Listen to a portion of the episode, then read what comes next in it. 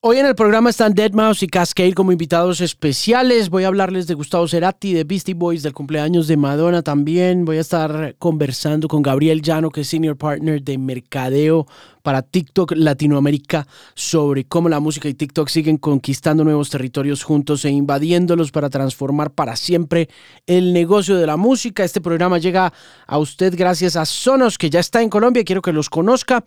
Hay un dispositivo Sonos que me parecería una gran decisión de su parte de entrada para este sistema de sonido, que es mi sistema de sonido en casa y hoy quiero hablarle del Sonos Roam para que vaya y lo busque en la página oficial de Sonos, en Catronics, en Alcosto y en Tecnoimport también.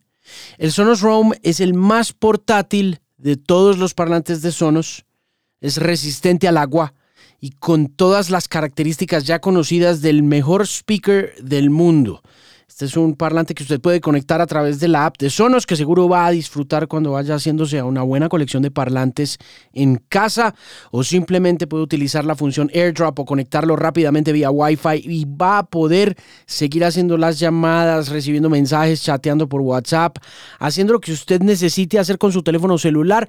No interrumpe la calidad del buen sonido de Sonos en el Sonos Roam, que es una compañía perfecta para viajar, para hacer deporte con ese sonido en Ciudad de México, me enamoré del nuevo álbum de Kendrick Lamar, de, Mr. Moral and the Big Steppers. Estaba en el Hotel Camino Real de Polanco y me senté a oír ese disco con ese Sonos Rome ahí en la habitación y déjeme decirle que hay sonidos de sonidos, ¿no? Hay, uno puede oír un disco en algún lugar y en otras ocasiones lo puede oír en otro lugar y no suena tan interesante, pero en el caso de mi experiencia con Mr. Moral and the Big Steppers de Kendrick Lamar.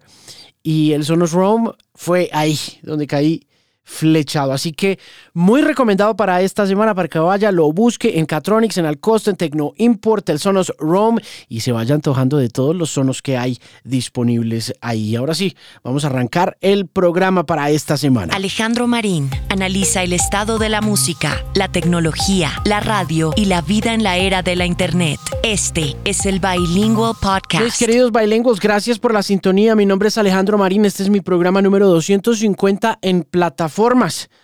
Deberían ser muchos más. Pero entre tantas cosas que hago, escribir, hacer radio, escribir libros, escribir columnas, eh, televisión, a veces es muy complicado compartmentalize. ¿Cómo se dice eso en español? Como separar, como partir bien las tareas. Entonces, sí, es el episodio número 250 con Sonos a bordo y hoy Mouse y Cascade estarán estrenando una nueva canción y presentándola delante de ustedes. Si son fans del EDM, seguramente ya saben quiénes son Mouse y quién es Cascade. Eh, dos músicos de electrónica bien importantes de este mundo del EDM y mis favoritos, pensaría yo, eh, en términos de electrónica comercial, que es donde están ubicados ellos. Bueno, vamos, además de eso, pues hablar del cumpleaños de Madonna. 63 años esta semana está cumpliendo la reina del pop, cumpliendo la misma edad que Gustavo Cerati. Habría cumplido hace poco si estuviera vivo. Pasa rápido el tiempo, ¿no? Y en estos días yo estaba recordando también en Instagram, en un reel que hice en arroba de Music Pimp, eh, esa entrevista que le hice a Gustavo por allá cuando estaba lanzando Fuerza Natural hace unos años. Eso fue como un mes antes de su accidente. Tuve la oportunidad de compartir con varias personas en Instagram después de haber publicado ese reel sus opiniones sobre esa conversación que se llevó a cabo en un auditorio muy bonito de la ciudad de Bogotá, el auditorio de la Fundación Gilberto Alzate Avendaño. Recuerdo mucho que Ojalá me esté oyendo, yo creo que no, pero él se fue para los Estados Unidos hace un tiempo ya. Julián Mosquera era el hombre que estaba al frente de la curaduría y la selección de artistas y de la programación de, la fuga. Y, pues le debo muchísimo a él la oportunidad de haberme sentado con Gustavo Cerati en ese formato tipo Inside the Actors Studio. Yo quería hacer un ejercicio muy al estilo de lo que hizo durante mucho tiempo James Lipton, este gran entrevistador y maestro de maestros de la conversación con diferentes actores y directores de cine y de teatro y entre esas cosas hacer como un cuestionario de Proust en fin, eh, yo tenía esta idea loca de sacar esta entrevista con Gustavo en City TV incluso sin tener un patrocinador, algo que me costó el puesto en aquel momento porque hice un bonche miedoso cuando me dijeron que no, que no había patrocinadores para poder sacar la entrevista con Gustavo Cerati. Me causa mucha curiosidad cómo esa entrevista un par de meses después cobró otro sentido cuando se enfermó, cuando cayó enfermo en Caracas, en Venezuela. Pero volviendo al tema, estuve conversando con varias personas en Instagram sobre esa conversación que parece haberse quedado como ese documento de investigación y de repaso para muchos de ustedes allá afuera y eso me causa una enorme satisfacción a pesar de que en su momento no me sentí tan cómodo haciéndola. Yo había perseguido esa entrevista demasiado tiempo yo pienso que yo perseguí esa entrevista por ahí, ¿qué? 10 años.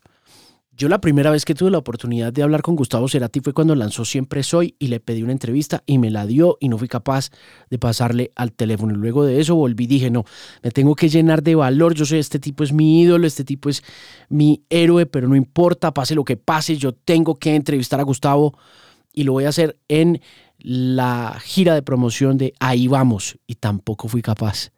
Me morí del susto.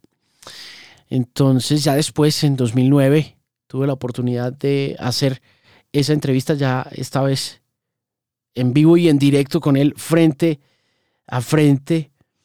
Y cuando me pasó eso, a mí solamente se me ocurría pensar, porque uno se llena de temores que al final del día no significan mucho, pero pues de todas maneras yo pensaba, ¿qué tal que esté mal genio? ¿Qué pasa si no le gustan las preguntas? ¿Qué pasa si, para y, si se para y se va en la mitad de esa conversación? Va a ser el final de mi carrera, en fin. Bueno, en todo caso fue un recuerdo bien especial la semana pasada que Gustavo habría estado cumpliendo los 63 años de edad. Y esta semana que está cumpliendo 63 años, la reina del pop estaba recordando un libro que leí hace mucho tiempo que se llama Def Jam escrito por una mujer llamada Stacy Guerasiva. Y hay una nota bien interesante de la que, que yo creo que define un poco la influencia de Madonna en la cultura y que tiene que ver con el nacimiento o la popularidad de los Beastie Boys. De hecho, también lo, lo, decía hoy en un reel en Instagram y es que eh, los Beastie Boys se hicieron famosos por Madonna. Y Madonna los recibió en la gira de Like a Virgin como teloneros, como opening act, con una maniobra marquetera, ahí un poquito una habladuría del manager de los Beastie Boys, Russell Simmons, quien a su vez había sido el fundador del sello discográfico de Def Jam, un hogar para artistas como LL Cool J, para Run DMC, Def Jam se convirtió unos años después en Def Jam American, cuando Simmons y el productor Rick Rubin juntaron fuerzas y se convirtieron a sí ellos en una potencia de música anglo como nunca se había visto anteriormente. Estos dos tipos transformaron la música alternativa de formas inimaginadas en la década de los 90. Yo creo que todos los artistas de rock alternativo, de hip hop, que en algún momento fueron así muy contundentes y muy importantes pasaron por las manos o de Russell Simmons o de Rick Rubin. Pero lo cierto es que Russell Simmons estaba buscando que Mo Austin, quien falleció hace como tres semanas, el entonces presidente de Warner Records, que era la disquera de Madonna, le firmara a los Beastie Boys. Pero Mo Austin, quien había firmado a Prince, había firmado a Jimi Hendrix, había trabajado con Frank Sinatra en la década de los 50 en el desarrollo de su sello independiente Reprise Records.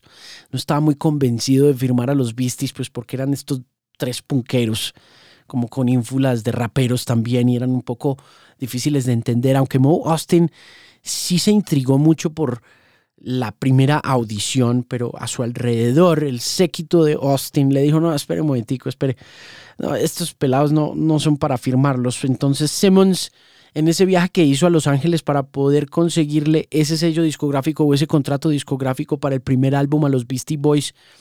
No lo logró, pero sí hizo buenas migas, hizo buenas relaciones y una de ellas fue con Freddie DeMann.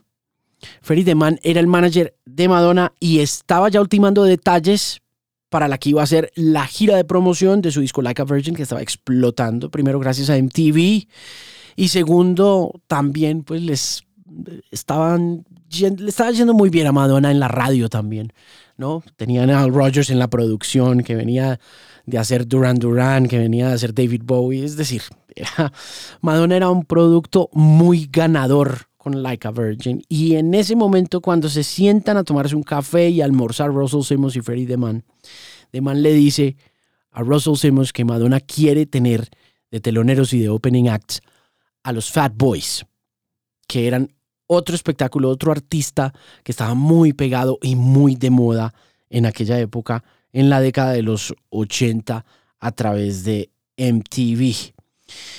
The Man le preguntó a Simmons que si los Fat Boys estaban disponibles porque The Man pensaba que Russell Simmons era el manager de los Fat Boys, pero Simmons no manejaba a los Fat Boys.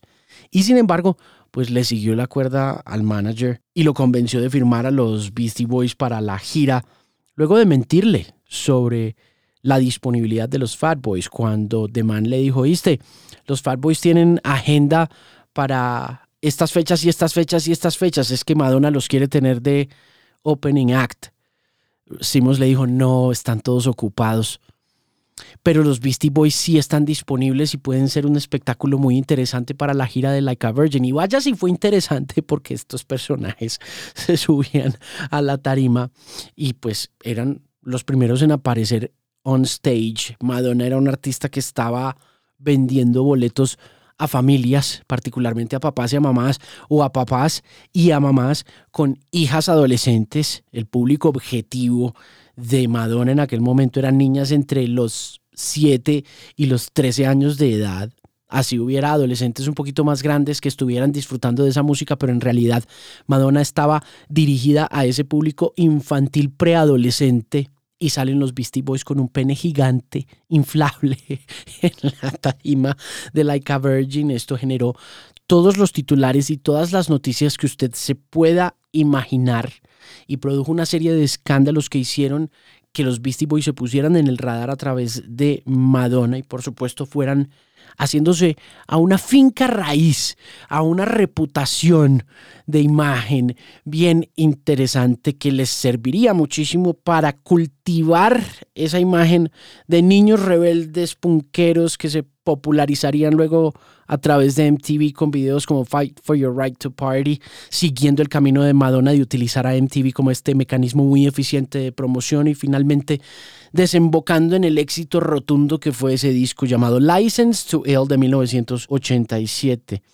Entonces estaba pensando yo hoy que cumplía años Madonna, que no importa si es por equivocación o, a propósito, pero cada que Madonna está alrededor de algún acontecimiento de los 80 pasa algo importante, trascendental y muy especial. Happy birthday to Her Majesty desde aquí, desde el Bilingual Podcast. Y voy a arrancar el podcast hoy conversando con Gabriel Llano, quien es el Senior Music Partner de TikTok Latam. El año pasado tuve la oportunidad de conversar con él un rato. Estuvimos hablando como media hora sobre el alcance, el poder y la fuerza que tiene TikTok en estos momentos en el negocio de la música. Se ha convertido en una parte esencial del ADN de TikTok todo el tema de la participación, de la creación de contenidos a partir de canciones. Este es un tema que va avanzando a pasos gigantescos. Ninguna otra plataforma ve cómo parar.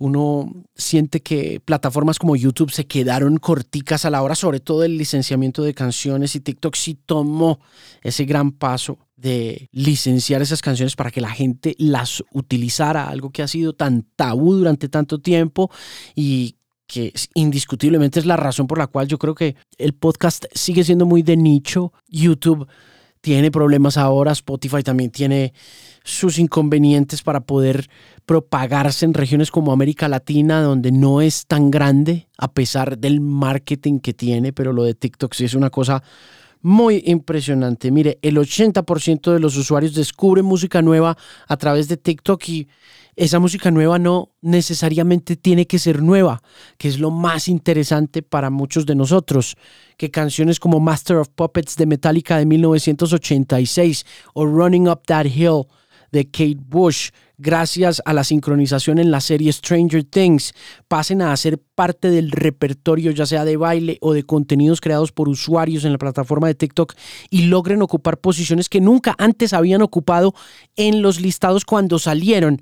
Es una vaina que a uno lo asombra muy especialmente, por lo que llamé a Gabriel y le dije, mire, conversemos un ratico de lo que están haciendo ustedes con música, de lo que están haciendo ustedes con los artistas latinoamericanos también, donde artistas como Maluma suman más de 4.400 millones de visualizaciones, Fade, que tiene más de 52 millones de likes. Shakira y Carol G también han hecho unos récords importantes. Shakira por su lado con el Te Felicito Challenge con más de 1.300 millones de views.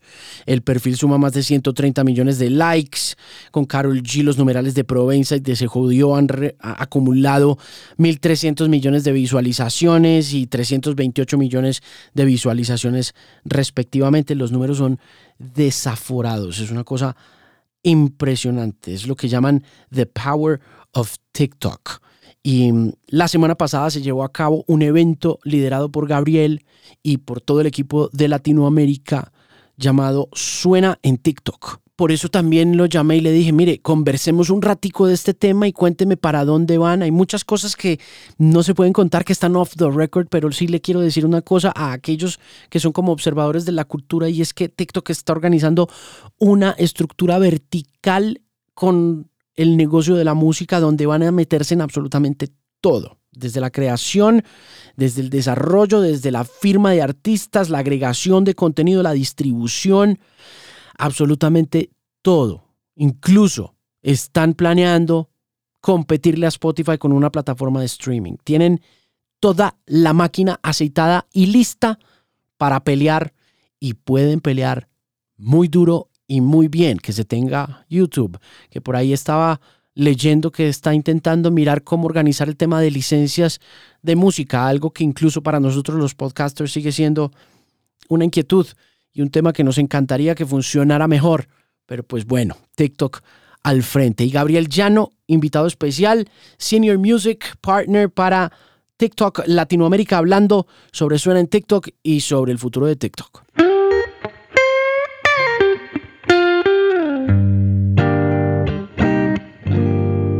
Bueno, Gabo, let's get to the bottom of things.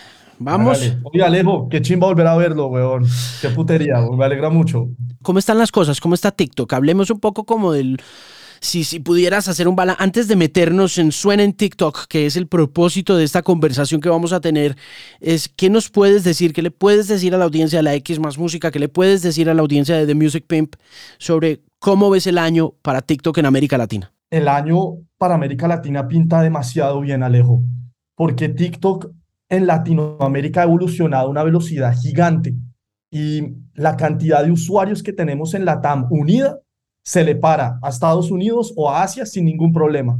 Y de hecho en la región es la región que más canciones hace que la gente cree videos en todo el planeta. O sea, la, la música en español es la música que más está generando videos en todo el planeta. Y eso nos pone en un momento súper lindo porque todo el mundo nos está mirando y todo el mundo quiere apoyar lo que estamos haciendo. Entonces, no solamente en Suena, sino en las otras campañas que hacemos, vienen a decirnos como, hey, ¿qué podemos hacer con, con la TAM? Por ejemplo, ahorita tenemos un live con eh, INXS, tenemos un, un, un, live de, de, homenaje y la primera región que llamaron para opt-in fue a la TAM. Es como, venga, Australia directo llamó como, hey, ¿dónde está la TAM en esta ocasión? Porque es que el público latinoamericano está siendo vital en el desarrollo de los productos digitales. Es el volumen de, de públicos el que finalmente termina haciendo que, por ejemplo, una campaña como la de Inexes suceda de manera contundente o esté a bordo en América Latina o qué? Yo creo que es el volumen y la forma en que interactúan, porque es que tú puedes tener los números, pero si la, si la persona es un usuario pasivo, pues no, no nos está dando mucho. Pero cuando el usuario empieza a crear videos, empieza a comentar, empieza a compartir, empieza a usar al artista en sus narrativas propias, estamos generando un engagement nunca antes visto y ese es el poder real. O sea, el volumen potenciado con la interacción. Ahí está la magia. Hablemos de Suena en TikTok. ¿Qué es? Bueno, Suena en TikTok es un festival digital que nació el año pasado aquí en Latinoamérica. Eso, 100% Latam Made.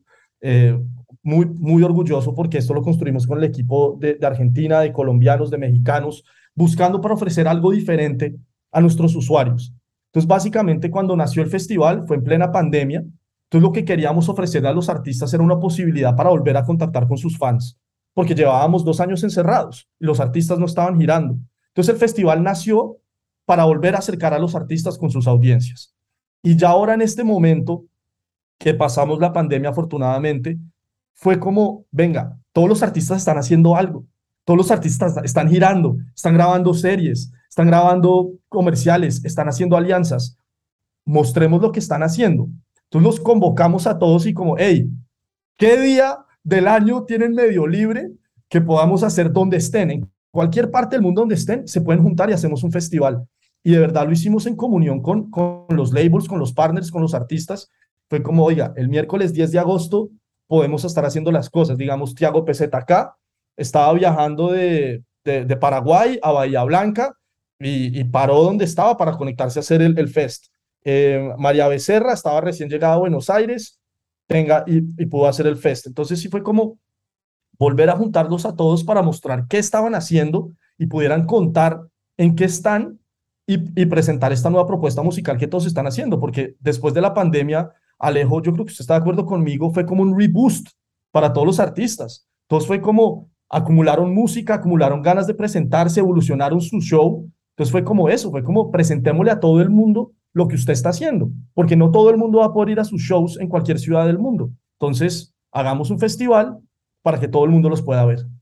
Y en esta ocasión, en 2022, ¿cómo va a funcionar? ¿Quiénes van a ser los artistas? ¿Qué nos puedes contar alrededor de Suena en TikTok para este año?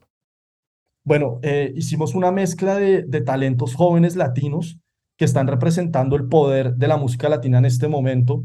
Y por eso, digamos, tenemos a un bombasterio que ahorita con ojitos lindos está pegado en todo el planeta. Eh, tenemos un, a, unos auténticos decadentes.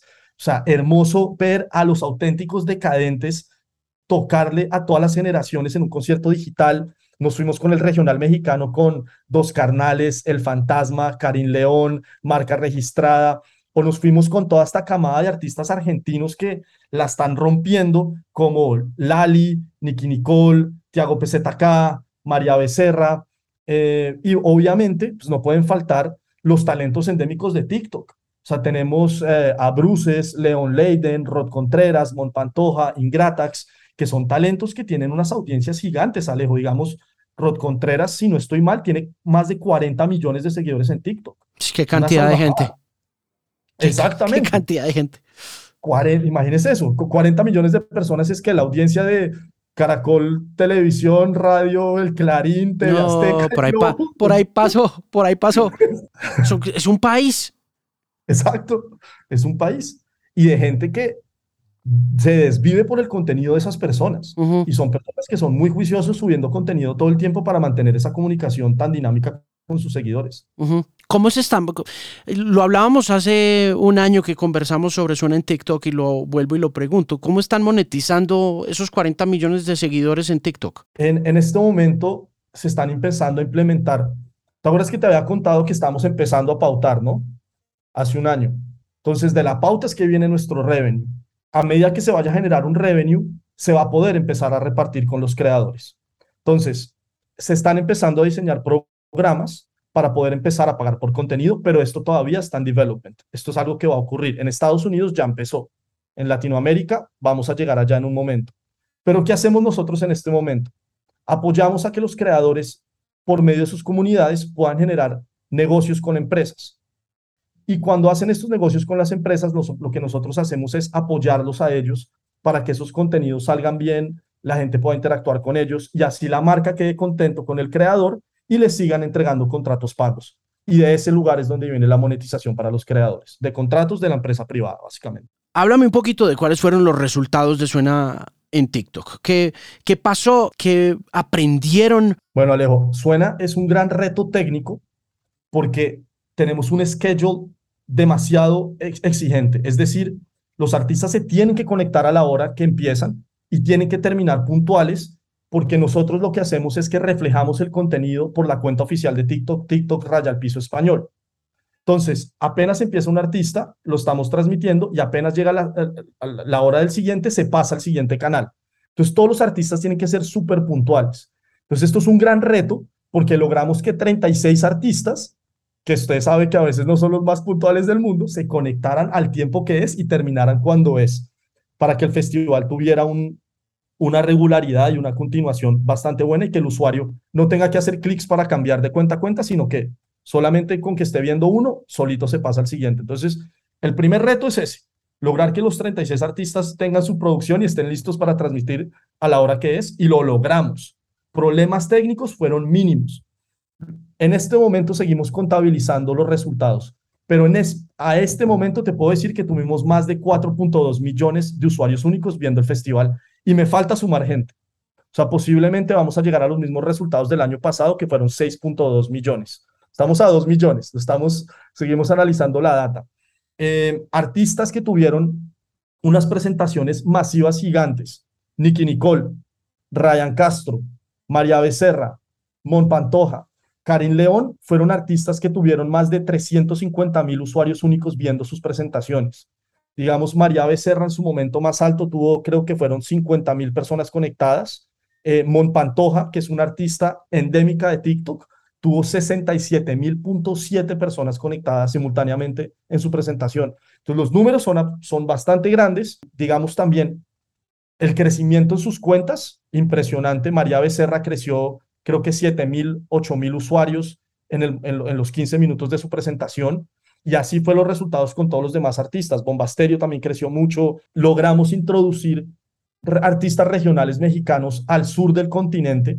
Sabemos que el, regional mexicano casi en, Colombia, para el sur, se para lejos, pero aquí lo logramos llevar a, a Chile, Argentina, Paraguay con muy buen engagement, que eso también nos gusta bastante porque tenemos artistas como Ramón Vega, eh, que son jóvenes dentro del género del regional mexicano y que conquisten audiencias en el sur de Sudamérica es importante para nosotros. Entonces, en general, muy buenos resultados. Le debo los resultados finales, pero en este momento sí te puedo decir que más de 4.2 millones de personas estuvieron conectadas viendo el festival. Qué cantidad de gente, hermano, pero pues nada, que no nos sorprenda de TikTok como plataforma que está liderando el avance hacia la conquista de nuevos públicos con músicas nuevas, con músicas clásicas. Es increíble lo que ha pasado también con todas las canciones que se han puesto de moda en nuevas generaciones a partir de su inclusión en series de televisión y posteriormente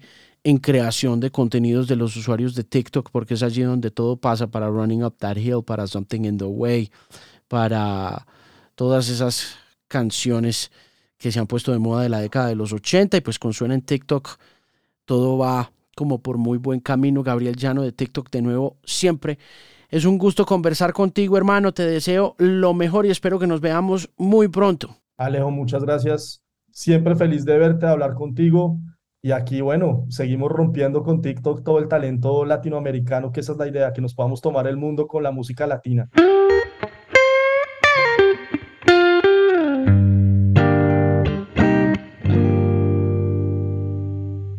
Estaba Gabriel Llano conversando y esta vez voy a presentarles a Joel Zimmerman y a Ryan Redden. Ellos dos son DJs, DJs de electrónica, DJs de EDM. El EDM tiene una mala reputación, Electronic Dance Music.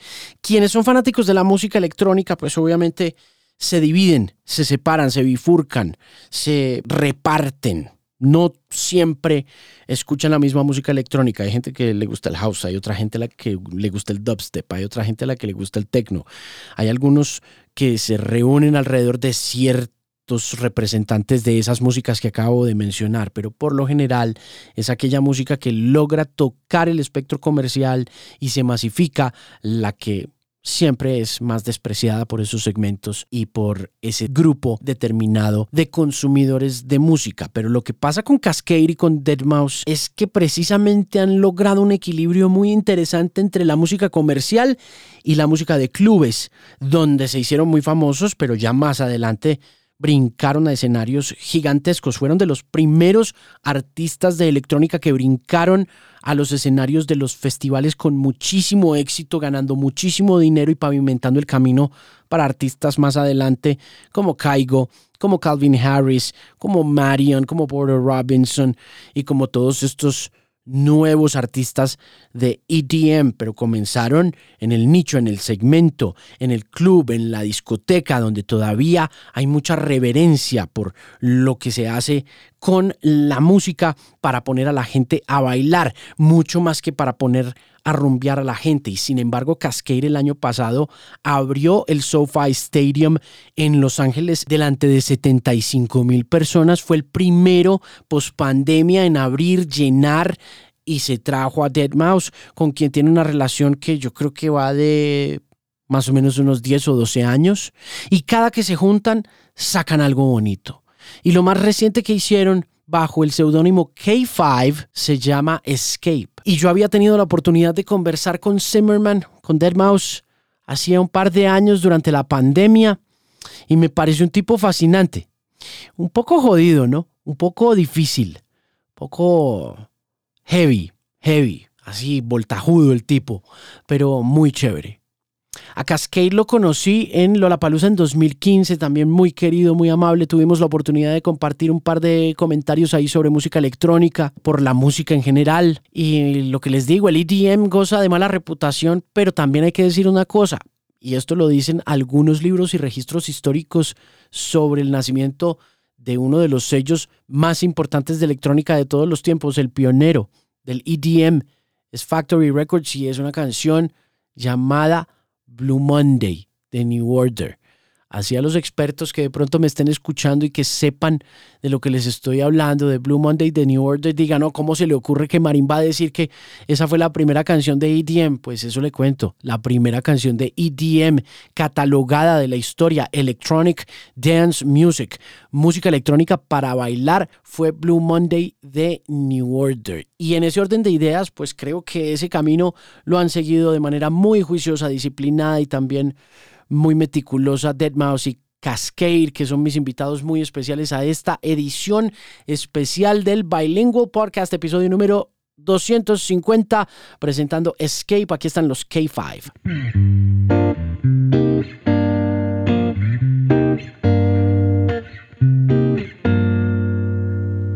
Hello. Hi. Hi. How you guys been? Good. Very good. You're looking classy over there. Where, where you guys at? My house, my classy house. Oh man, I gotta tell you, man, you never cease to surprise me, man. How you guys been? How's everything going? Pretty good. Wonderful. All right, all right. I think I speak for many who, when I say that every single time you guys get together, something incredibly beautiful happens in terms of music. How Oh, did, how did yeah. this new song come about? Tell me more about it. I mean, it's a great, great tune. Um, to be honest, like it really wasn't like a whole big planned out, like, hey, we gotta set a vibe and a tone and uh really, you know, curate our our our end of you know electronic music and bring this back. No, like some shit like came across my plate from my manager and I was like, cool. And then it was kind of like an afterthought, really. It's like, you know, Ryan would dig this. and then um, we we kind of we share a lot of uh, like people in the space like in terms of uh, like management and friends and stuff like that. So it was just like hey well it's actually really easy if we were to just like um, put this out and do a show. So let's like maybe work towards that while we all do our own struggles through the pandemic. And uh, hopefully if it lines up you know by the end of all this we can come out and we'll have something ready to go you know? How long have you guys been, you know, thinking about this collaboration? When when, when did it start? Well, I think even from the first time we collaborated and it was so successful, I think this was always just kind of there. Like, oh yeah, we could do that we again. could, we could do this every five years. Yeah, yeah. Yeah. Do one song every 13 years. And uh, Yep. Yeah, I'll see you So it's when kind I'm. of just there. And I, I think 60. after the pandemic, it was like, oh, this is cool. We should do well during the pandemic. I don't know. The pandemic's still going on. I Yeah, don't yeah, like I can't. Well, during People the early dropping, stages, yeah, I guess when everyone was super bored, it was more like, hey, what are you up to? Nothing. What I'm doing nothing too. Let's do nothing together and make this song. And yeah, it's more like that. It wasn't some grand scheme. It was- Yeah, it wasn't a it wasn't a big pre-calculated move where we knew we would end up doing what we're doing today. You know, so it's just kind of like everything else. You know, you you try something out and you see if it works with everybody. And uh, just obviously, it was kind of a no-brainer off the back of you know our previous collaborations were like, well, how how how can you possibly fuck this up? It's like mac- making macaroni and cheese, you know, not not like a a, a seven course meal with steak and potatoes and all this stuff like you can fuck that up. That can go wrong like a lot of ways you know but like working with ryan feels like it's like making craft dinner. I think what Joel's trying to say is we are the mac and cheese. yeah. That should have been it. mac and cheese Mac and cheese. Damn it. damn it Can't five. What is It's mac See, and it's, cheese. it's not perfect We've now renamed it Mac from here, from today on. Tell me more about the vocal collaborations. How do you pick them, and how did you meet Hayla, and how do you pick her? Hayla was introduced to us by a friend of my manager. And he just kind of sent us like an early version of the vocal and the track, which didn't, it wasn't really like electronic music at all. It was just piano and her singing. And uh, I, I think it came on my end first.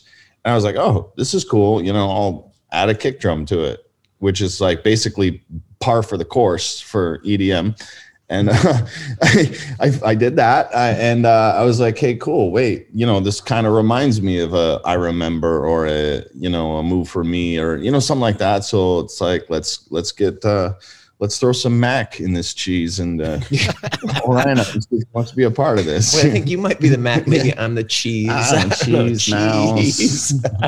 oh, you're right. You're right. So, so, Mac- Macklemore, you guys are like from the Oh, same we're country. boys. so you guys currently have the number one song on dance radio in the world, and I'd like to know what that means for you in the era of streaming. Does, does having a number one mean anything for, for artists such as yourselves nowadays? Well, for streaming, uh, that means we make like point zero zero zero zero zero one cent per internet stream. That's pretty cool. I got like 300 bucks. Oh, wow. he actually took, he took me to dinner last night. He bought pizza. Was good yeah, and yeah, yeah, wings. I thank you. I didn't thank you for that, man. no, you're welcome. I should be well. Anyway, uh, I think more than that, it's just when you make a song, you connect to it. Obviously, when we heard it, we connected to it. We made it, connected to it. I think the the biggest payoff in all of this, whatever this is, um, is having people connect to the music. You know, playing at a show, seeing people connect to it, or getting on social media and seeing people, you know, leave really incredibly nice messages saying how much the song helped them or it's beautiful, Yeah. got them through a hard time. I mean, that stuff. It was it was good to come out of the pandemic with something. yeah, Yeah. Especially something that was kind of loosely tied to the pandemic, you know, like the whole escapism and, you know, getting back out in the world and that kind of thing for, you know, the time being. And it definitely sounds like it because when you look at the comments on social media regarding this particular song, you see a connection that goes well beyond novelty and debuting it and you just, you know, just putting it out there and, you know, promoting it through socials and gives you a deep sense of, uh, of people who really care about the music that you guys make. Many people mention personal uh, stories and state of being. Uh, like like Joel says, you know, around the tunes that you've produced over the years, but particularly around this one that definitely seems to uh, be this transitional kind of tune for people who are, you know, dealing with pandemic consequences. What's your take on social media nowadays and how it, you know, has helped you build communities as strong as these ones in 2022? What's what's your take on what's happening now? I don't. I I am I am done with Yeah, them. I the know. s- yeah. but uh, you know, well, I'm done with the the, the the the shit of social media. But like, it's it's cool. You know, people people are staying in touch and sharing comments and ideas and, and stuff like that. And and some small connections are made or big connections here and there and everywhere. And that's always been a great thing about the internet. Um, but I personally have just kind of like decided to tune out of that uh, but while still being able to be on the radar of what the climate is saying about something that, that like where it matters you know what i mean? Not like what they think of the production or what they think of the the what i'm doing you know as a performer that kind of thing is just like whatever you know? Why is that hi hat so loud? or what yeah yeah you know a lot of a lot of engineers on the internet. Um but uh you know it, it, it's cool it, it's i'm glad that i was able to facilitate the positive aspects of social media and stuff like that and keep people in connected especially at a time when we're all so very disconnected um uh so that's that's my take on that What about you, Ryan? Um, I'm gonna keep it sunny, like Joel. I think, I think I'm really grateful I came up when I did because, uh, for me in the beginning, social media was about connecting to my audience and still is.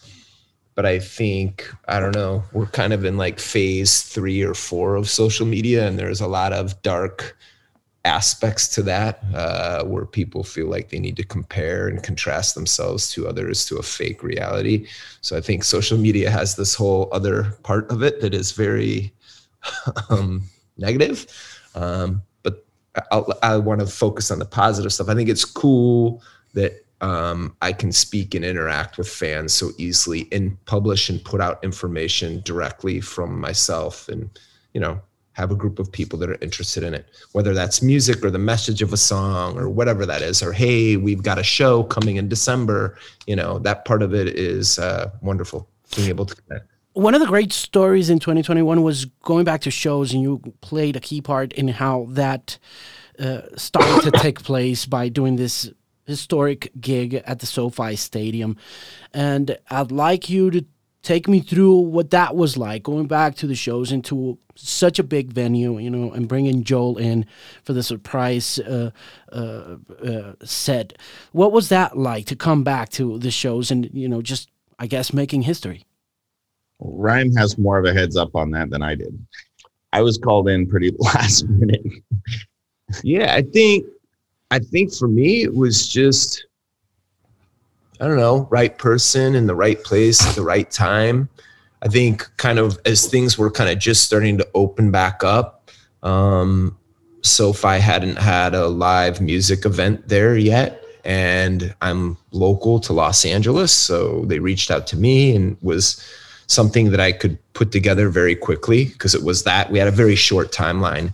And then I was just really yeah, I fortunate. mean, it's such a small venue. You could just throw that shit together overnight. I mean, I mean, I just called a couple Yeah, yeah. buddies. You have some screens. Yeah. S- 70,000 people that's pretty much you know, it's just a little thing we put together real quick. That's what, what was cool is that Joel happened to have the time in his schedule because it was really like from the minute that I agreed to do it to when we put it on, it was a very short timeline. And I think the cool thing and one of the good things that came out of being locked down and separated from people is people were so eager to get back to work. a lot of the guys that I had worked with for the last 10 years were like, let's go. I'm all in. I've been doing nothing. Like, I'm ready to work. Yeah. I played this game eight times. Yeah. so people went full beast mode and we got it together. And uh, I don't know, man. It's definitely one of those moments in my career that I look back on and I'm glad that I could do it with a friend like Joel and, you know, and, and that it all kind of turned out the way that it did. And as you look into the near future and what you're gonna do at the Electric Daisy Carnival, has how has that landscape for live performances changed for you guys as performers uh, after the pandemic? Besides, of course, you know, I guess the obvious, which is like things are way more expensive now. I was just about to fucking say that. That was my smart ass but honest answer. It's fucking three times the cost. Yeah, the trucking, the logistics, you know, like ticket sales are are, are doing okay. Oh, it- considering, you know, um, people people want to get back out and stuff like that. But then, you know, like I'm not the only one thinking like this too. There's a million other performers and bands and acts thinking too. So it's just kind of like there's a small moment like in the last few months where it's everyone's been out. And then it, we went from no shows to a lot of shows.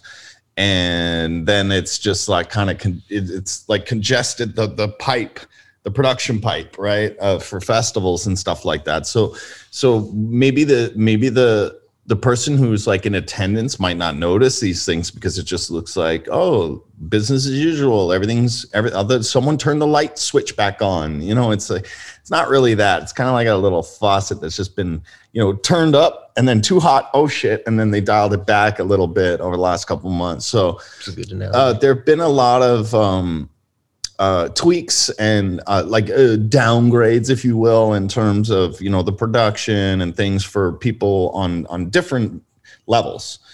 You know, uh, so it, has been an interesting technical challenge as a as a business, but you know, as performing, it's all the same. You know what I mean? Like you you have your space, you have your time, you go up there, and you don't worry about like how many people are there, how many tickets you sold. You just go up there and perform and do what you can do, and see if you can't walk out of that venue without going broke. You know.